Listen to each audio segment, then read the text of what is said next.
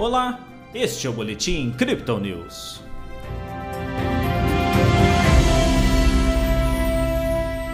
A Bolsa de Valores brasileira repercutiu o aumento da Selic e encerrou a quinta-feira com ganhos.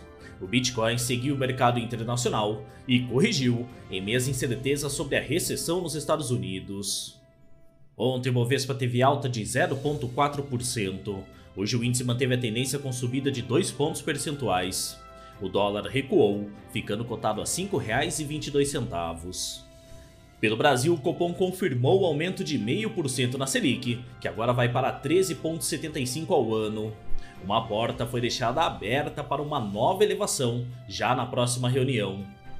Lá fora, a China faz um dos exercícios militares mais intensos nas águas de Taiwan.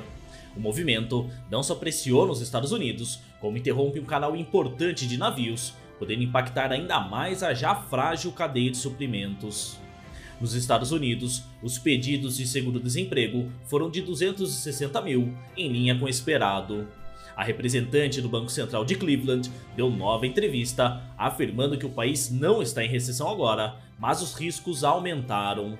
A autoridade destacou que há um caminho para se conseguir uma aterrissagem suave, porém, as restrições de oferta podem permanecer por algum tempo, mantendo seus impactos na inflação. A perspectiva pouco clara sobre inflação e recessão nos Estados Unidos e o vencimento de opções pressionaram o Bitcoin hoje. Após uma insistência nos 23 mil dólares, a criptomoeda de referência entrou em baixa na última tarde, se seguindo até o momento. Agora a moeda digital comercializada a 22.400 dólares. No Brasil, a média de negociação é de 117 mil reais. Conforme as autoridades monetárias dos Estados Unidos se pronunciam, os investidores ficam cada vez mais cautelosos, já que há um discurso confuso sobre como a economia norte-americana está reagindo à inflação e recessão. Segundo os analistas da Crypto Digital, nesse cenário, boa parte do mercado continua buscando proteção em títulos do tesouro, commodities e ações de menor risco. Nem mesmo o índice dólar, o DXY, escapou do dia negativo. Amanhã o mercado ainda se depara com o primeiro vencimento de opções de agosto. Nossa equipe destaca que com o Bitcoin acima dos 23 mil dólares, os bulls têm vantagem na data. Em 22 mil, os contratos estão equilibrados. Abaixo deste nível, os bears se acumulam. Mesmo assim, o volume de ordens ainda é baixo, já que há pouca margem para posições de venda após a liquidação de 140 milhões de dólares entre 26 e 27 de julho.